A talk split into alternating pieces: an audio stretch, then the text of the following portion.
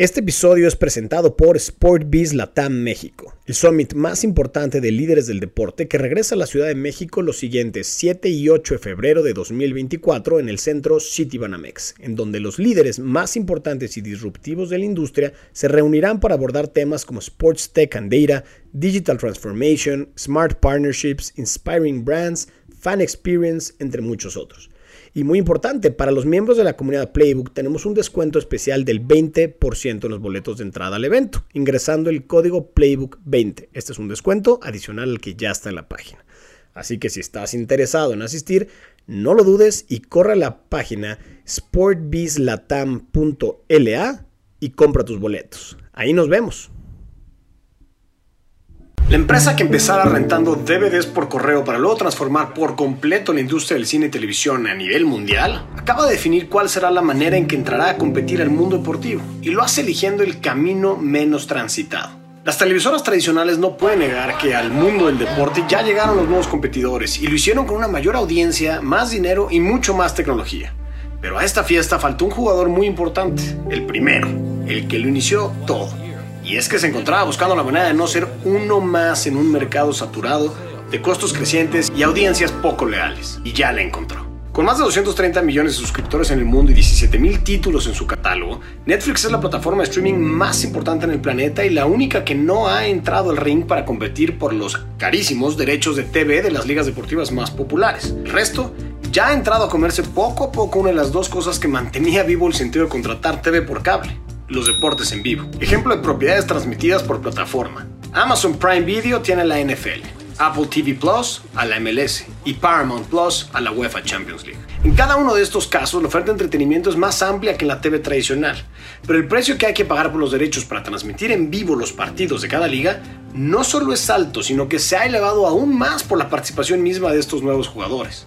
Ya lo decíamos en el artículo pasado, el valor de los derechos de la NBA podría hasta triplicarse y un negocio cuyos costos se triplican de contrato a contrato no parece ser el más atractivo. Y eso lo entiende muy bien Netflix. Ahora, esto no quiere decir que Netflix no esté en el negocio del deporte. Ya hemos hablado del impacto en la Fórmula 1 que ha tenido desde 2019 la serie Drive to Survive, que llevó la audiencia televisiva de 538 mil personas a 1.2 millones por carrera.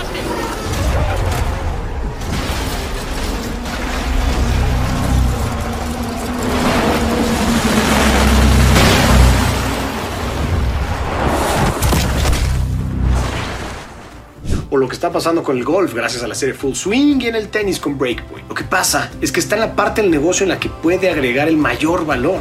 Como dice su co-CEO Ted Sarandos, no es que seamos antideportes, es que somos pro utilidad.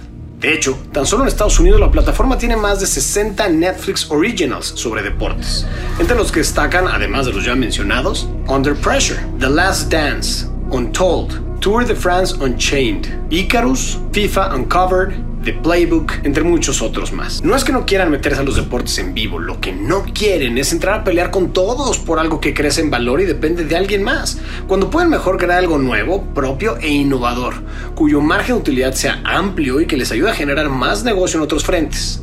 ¿A qué me refiero? Aunque ya se han puesto en marcha estrategias para reducir el préstamo ilegal de cuentas, no es ideal depender totalmente los ingresos por suscripción. Por ello, a finales del año pasado comunicaron al mercado el nuevo plan de negocio que lanzarían enfocado en maximizar los ingresos por publicidad y que incluiría un plan mensual más barato pero subsidiado con espacios publicitarios. Pero también la creación de nuevos conceptos propios de deporte en vivo que se apalancarían del impacto que han generado sus contenidos de sports drama y que abrirían la posibilidad de vender publicidad in situ, es decir, físicamente en el estadio del evento en vivo, para ser vista por los 230 millones de suscriptores de Netflix y no solo los 15 millones que tiene el plan subsidiado, cifra que por cierto se triplicó entre mayo y noviembre de este año. De esta manera, siguen creciendo sus ingresos por suscripción, pero le abren la llave a los amplios presupuestos de publicidad que quieren llegar a la atractiva audiencia de la empresa californiana. El primer experimento que llevaron a cabo fue la Netflix Cup, un torneo de golf por parejas en las que unieron a los pilotos de la Fórmula 1 de la serie Drive to Survive con golfistas profesionales de la serie Full Swing en el marco del Gran Premio de Las Vegas de la Fórmula 1 hace unas semanas. En el evento, repleto de dinámicas de entretenimiento, aparte de hacer cross promotion al tener un panel de comentaristas que incluía al comediante Bert Kreischer que tiene un especial en Netflix llamado Razzle Dazzle, comercializaban los espacios físicos en el campo para las marcas participantes como Nespresso o T-Mobile. El deal era que cada espacio costaba 2 millones de dólares, pero para poder participar en el evento, cada anunciante debía comprometer otros 2 millones en pauta dentro de su versión subsidiada. De esta manera se apalancan de su propia IP, haciéndole promoción a sus propios contenidos y generando un inventario de publicidad que no solo hace rentable al evento mismo, sino que impulsa la venta de espacios en su plataforma. Triple Play. En el último semestre sumaron 9 millones de suscriptores y registraron ventas por 8.500 millones de dólares, un 8.5% más que el periodo anterior superando la expectativa de Wall Street.